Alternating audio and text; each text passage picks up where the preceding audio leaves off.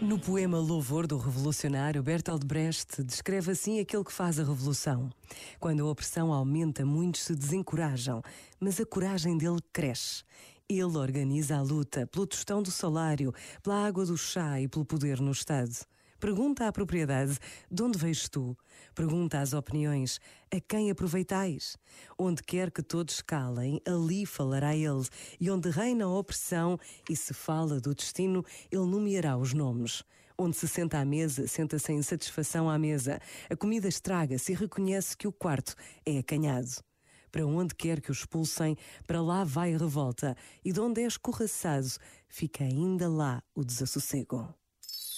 Este momento está disponível em podcast no site e na app da RGF.